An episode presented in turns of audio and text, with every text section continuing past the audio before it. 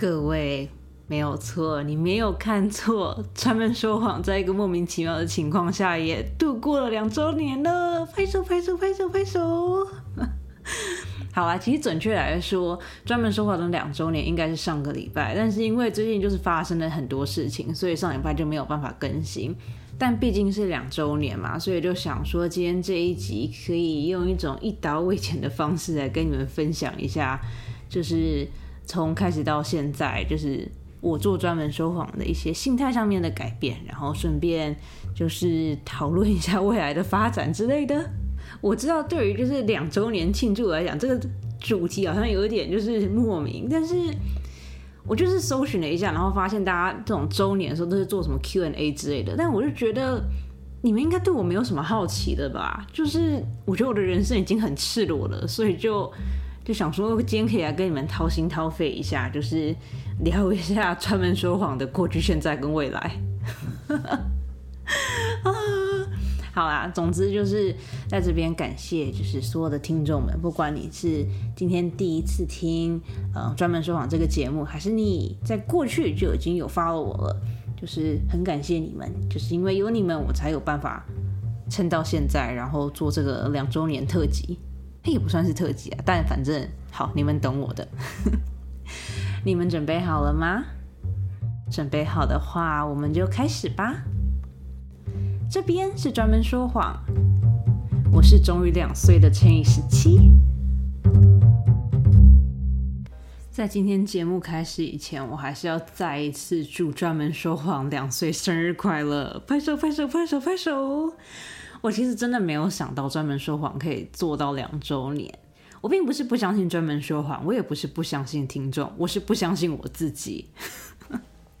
应该想说，因为我自觉得我是一个还蛮三分钟热度的人，所以一开始我其实没有料想到我可以坚持这么久。但是后来你知道，就是做做就觉得哦，好像还蛮有趣的，然后莫名其妙的就两周年了。我不知道你们有没有发现，但从一开始到现在，专门说谎真的有越来越长的迹象。其实一开始在做的时候，我本来有小小的觉得，就是可能哦，当我节目可能做超过三十分钟以后，我就会开始变得比较懒惰，就可能不想要剪或者是不想要录。然后，但我也不知道为什么，但反正我就撑到了现在，所以我在这边给我自己一个爱的鼓励。要拍很小声，不然你的耳膜可能会被震破。但就像刚刚讲的，呃，专门说谎的两周年，其实本来应该是上个礼拜，所以今天这一集本来应该是上礼拜就要录的，但因为最近身边真的出了很多事情，所以就导致我就是有点不太适合录音。如果你有 follow 我 IG 的话，你大概就会看到，在上上个礼拜的时候，我带着我们家的狗去了动物医院的急诊室。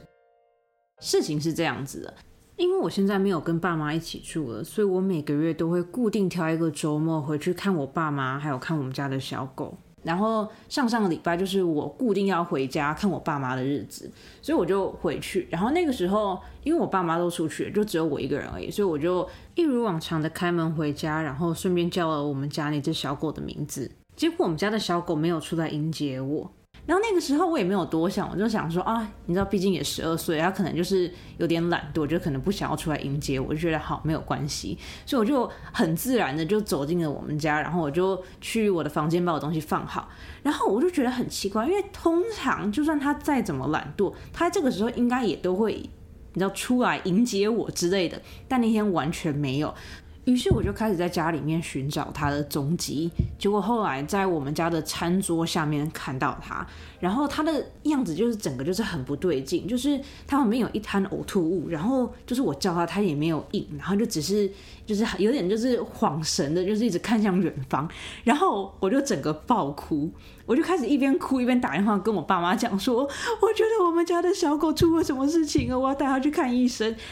我就开始一边打电话一边爆哭。我上一次这么大哭，应该是我还在第一间公司的时候吧。就是我真的是疯狂哭，然后哭到那种讲话都讲不清楚的那一种。然后我爸妈就是安慰我，跟我讲说啊，没有什么事，他应他应该只是吃坏肚子啊，或什么之类的。我就跟我爸妈讲说，他绝对不是只是吃坏肚子。我就叫他们赶快回家，然后。啊，反正就是中间发生了很多事情，然后终于我爸妈被我说服，就是我们决定带我们家的狗去那个动物医院的急诊室。然后我不知道台湾是不是这样子，但是美国的动物医院一般都是要预约才可以进去的，然后你是要特别去找那种有专门收 emergency walk-in 的，就是你可以当场直接去挂号的，他才有你才有办法带你们家的动物去，要不然的话，一般动物医院都是不收这种急诊的。所以我就好不容易找到一间就是愿意现在收他的那个医院动物医院，然后我们就去，然后反正那一整天我真的几乎都是在医院度过，就你知道一边看一边哭，就想着他那只那么小的狗，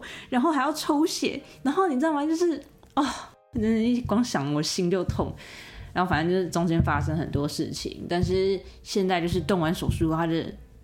就整个人就是变得有精神，然后可以像以前那样就是活蹦乱跳的走，然后跟吃饭了。所以就是我现在心情又比较恢复一点，所以我才有办法录就是今天这一集两周年的特辑。就因为毕竟那只小狗也是从小陪我们到现在嘛，就觉得啊，要在它还那么辛苦的时候录两周年特辑，就觉得好像有点没有人性。但就是因为现在康复了嘛，所以我就觉得说好，我终于可以把我的心情整理好，然后跟你们大家分享专门说话两周年这件事情了。嗯，好，就是前面的故事其实跟两周年特辑没有什么太大的关系，就只是单纯想跟你们分享为什么两周年特辑没有在两周年当天播出来这件事情而已。因为我两周年特辑没有打算跟。别人一样，就是回答一些粉丝的问题啊，做一些 Q&A 之类的，所以我就一直在思考，说我这个两周年特辑到底可以干嘛？然后我想来想去，就想说，就你知道吗？毕竟是两周年特辑，是我辛苦了两年才有办法达到这个地步，就应该是要按照我自己的心意来吧。就是你知道这样子想通之后，我就决定今天要来跟你们就是谈论一下我对于做专门说谎做了两年的一些心得跟。就是专门说谎，未来会走朝什么样的方向发展？应该这样讲吗？好，嗯，反正就是我想到什么说什么，然后 今天这一集应该也不会剪，就是就想要用这种很自然的方式跟你们聊一下，分享一下，就是专门说谎的过去、现在跟未来。好啊，嗯，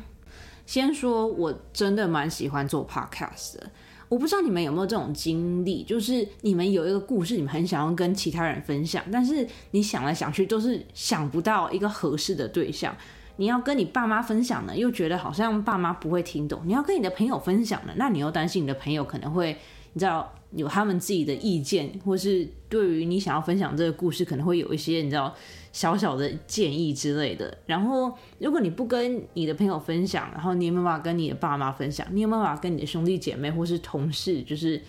没有办法跟任何人分享的时候，我觉得做 podcast 就变成是我一个小小的抒发口，就是有很多时候我真的很想要跟身边的人讲这种很细小、很很日常的事情，但是我就会心里觉得就是哦，他们可能不会想要听，或者是哦。我要是跟他们这样讲了，他们会不会用其他的眼光来看我，或者是他们会不会对我的看法有所改变？我就会开始想很多。但是我其实真的只是想要很简单的跟某一个人就分享这件事情，不管他是好的事情也好，还是不好的事情也好，我就只是很单纯的想要分享。后来就是慢慢的专门说谎就变成了我那个可以分享的窗口跟可以分享的对象，所以。就就以这点来讲，我是真的真的很喜欢做 podcast。嗯，我不知道这边有没有就是从一开始就听听到现在的听众。那这边我要先承认，就是我每次只要 podcast 一上传之后，我就不会再重新听，就是那一集。就是所以，我到现在我完全不知道我一开始录的，就是故事内容是什么，然后我也不知道当初的音质是怎么样。所以，如果你真的是从一开始听到现在的话，就是这样，感谢你们，因为就连我自己都没有勇气回去重听我过去录的那些东西。其实我一开始录 podcast 的时候，我是有一个很明确的目标跟主题的，就是我想要跟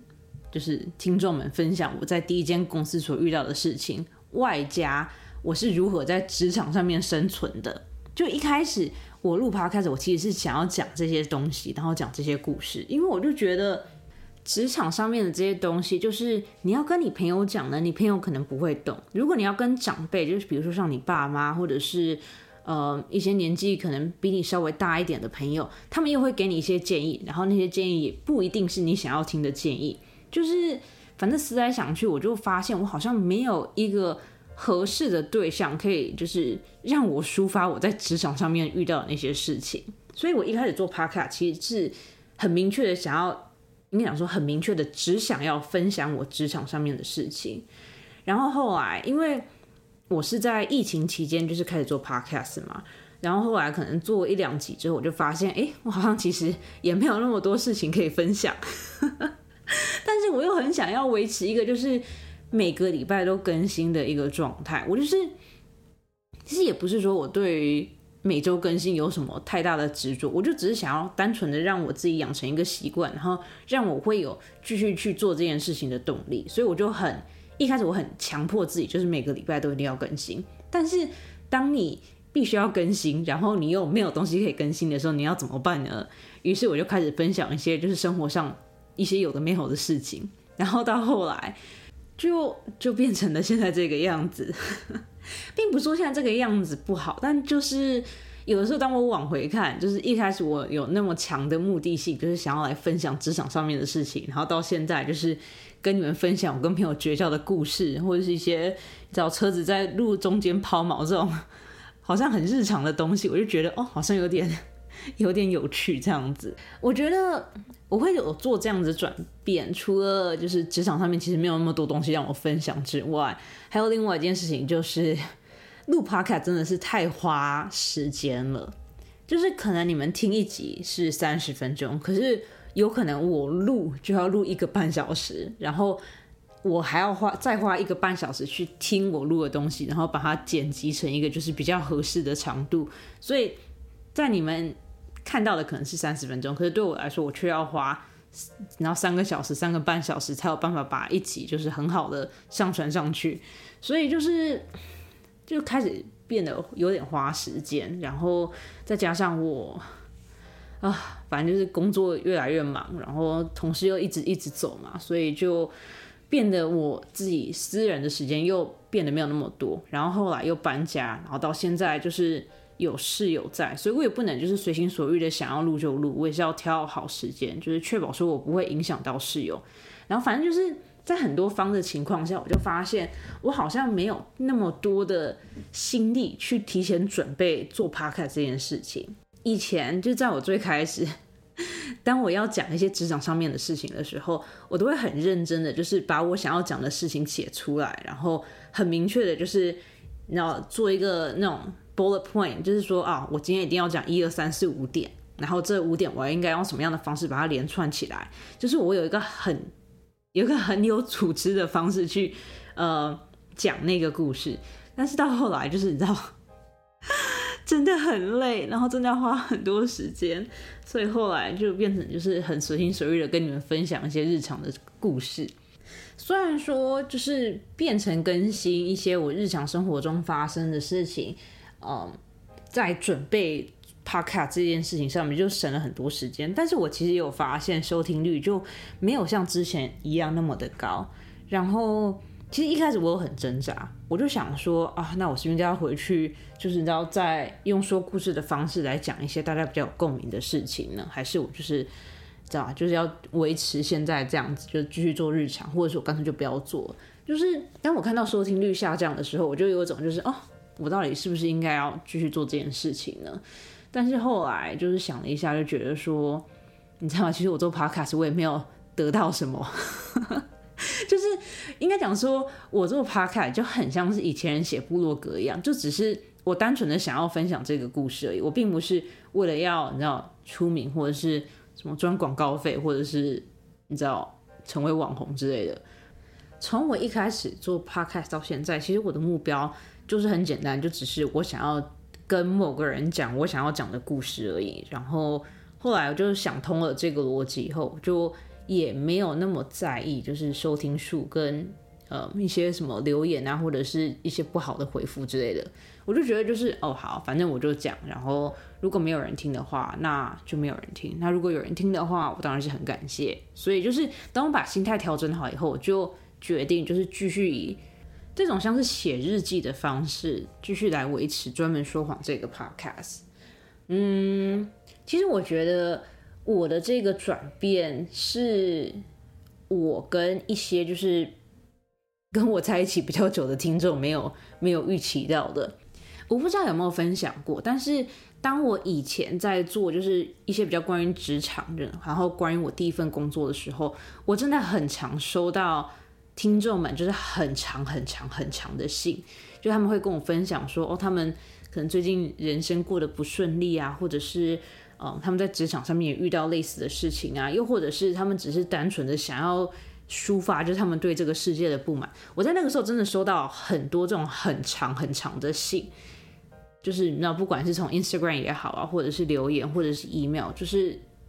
我那个时候真的还蛮常收到这些回复的。然后那个时候的我其实还蛮惊讶的，应该这样讲，就是一是我没有想到我的 podcast 可以让别人这样对我掏心掏肺，因为我觉得至少对于我来讲，我觉得我真的要很相信一个人，我才有办法对他这样子掏心掏肺，然后我可以。就是在这么短的时间内得到听众这种掏心掏肺的的发言，跟掏心掏肺的一些小小的信，我就觉得说哦，你知道吗？我好像在做一件很很厉害的事情。虽然说我觉得能够收到听众这种很长篇的信是一件很厉害的事情，但我同时也开始觉得很自责，就是我就觉得我的中文水平好像没有那么的好，就是我没有办法用那种很正面，然后我没有办法写出那种很让人感动或是很。让人觉得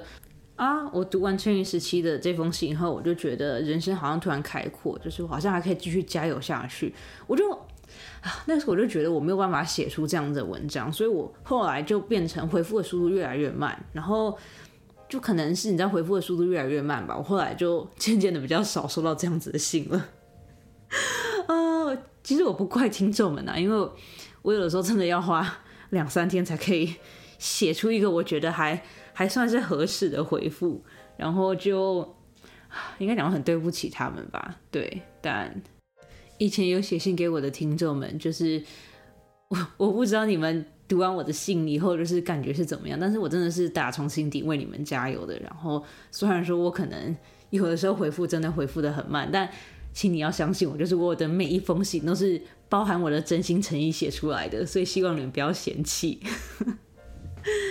嗯，对，好，反正当我打从心底就选择接受专门说谎要做这个转变的时候，我就发现我录趴开始就开始变得比较顺，然后我想要讲的一些故事啊，我也可以比较好的讲出来，就没有像以前那样子，就是我觉得每一集 podcast 都一定要有一些很正面的影响，都一定，要讲一些很知道很让人发人深省的一些你知道至理名言之类的。我现在就只是单纯讲乐色话而已，所以就是。在我接受自己就是一个专门讲乐色话的人之后，我就觉得哦，录发开始好轻松哦，就是我可以跟你们讲一些我没有办法跟其他人分享的一些故事，就我觉得这点还蛮棒的。好，反正嗯，我觉得现在的专门说谎就是这样子，它变成了像是我一个只有我自己知道的一个小日记。虽然说日记一般都是用写的，但是我的日记是用讲的，然后。我在每一集的日记里面，我都是分享一个我觉得最近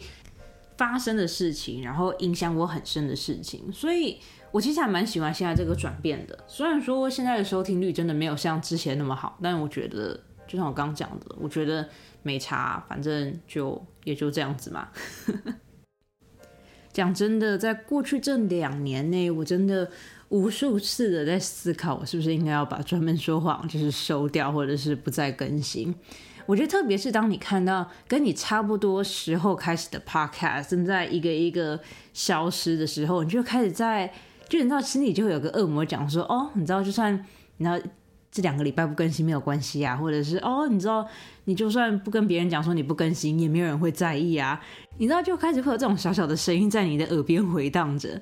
我觉得，特别是在录今天这一集之前，就是过去这几个礼拜吧，我其实真的有在思考，要不要把今天这一集当做就是专门说谎的暂时的最后一集，就觉得，我就讲难听一点，就是一般人不想要听一般人的生活。我觉得我的生活并没有什么特别有趣的地方，然后，那我也不是那种长得特别漂亮，或者是有那种能力到处出去玩，或者是在一间很厉害的公司上班之类，就是我真的只是一个平凡人，然后。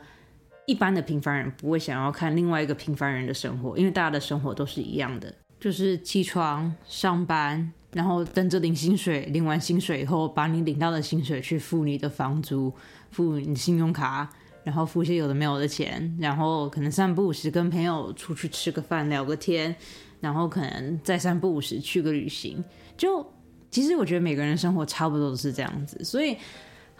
就是有很长一段时间，我其实一直在思考，到底应不应该继续做专门说谎。就我觉得可能有一半的原因，也是因为现在我开始要越来越常去公司工作了吧？因为以前我都可以在家办公嘛，但是现在我们公司就有点变成硬性的规定，就是一个礼拜至少要回去办公室三天。那如果回去办公室三天的话，我就必须要回到疫情之前的那种生活模式，就是。你知道九点到公司，然后在公司可能待到五六点以后再下班回家，然后你知道又要卡在车子各种塞车里面啊，然后是啊，就觉得就觉得有点累，啊，但反正考虑了很久，然后后来就想说，还是继续维持这样子的更新模式好了，就是我跟听众。对彼此都没有任何的期待，就是 我没有期待可以从听众那边得到什么，然后听众也没有期待从我这边得到什么，就觉得就觉得我们两个就是维持这样子，就是很自然、很舒服的相处模式就好了。我觉得对吧？好，我已经不知道今天这集在讲些什么了。反正总结一句话，就是专门说谎，从现在开始到未来，还是会继续用这种。一天到晚在说乐色话的模式，在维持着可能不是每周，但是会努力每周更新的状态。就其实说实话，如果要我现在就是停止更新专门说谎的话，我觉得我应该也会蛮舍不得的吧。就真的是因为前阵子，就是我前阵不是分享了很多集，就是我关于我跟我朋友绝交这件事情嘛。然后就有个跟着专门说谎跟了很久的听众，他就跟我讲说，他听完这些故事以后，他真的觉得他在看着我一步一步的长大。然后我就觉得哇，既然有听众会这样子跟我讲，就代表说他真的是有在关心我。然后就听到那个那句话当下，我真的觉得蛮感动的。所以你现在要我就是在一瞬间突然放弃这些这些人，然后跟就是这个可以让我。吐露心声的 一个平台的话，其实我好像也不是有办法完全马上放弃 啊。好啦，反正今天这集就真的只是想要跟你们说说话，然后就跟你们分享一下过去做专门说谎这两年到现在的一些小小的心声吧。我觉得。就是你知道这种话你没有办法很常讲，因为很常讲就会变得你好像很很虚伪。但是我觉得偶尔就是知道这种一周年、两周年的时候讲一下好像还可以，所以我就想说可以趁这个机会，就是跟你们讲一下，就是我还做专门说谎这段时间的一些心路历程。也不是说是你知道多么伟大的一些心得，但就是。很想要把我现在的心情记录下来，然后跟你们分享。然后就像刚前面所讲的，如果你真的是从一开始就听到现在的话，真的很感谢你。就算你是那种没有留言、没有按赞，然后完全没有追踪我的，我觉得只要你有听过一集专门说谎的节目，我就会真的觉得很感恩。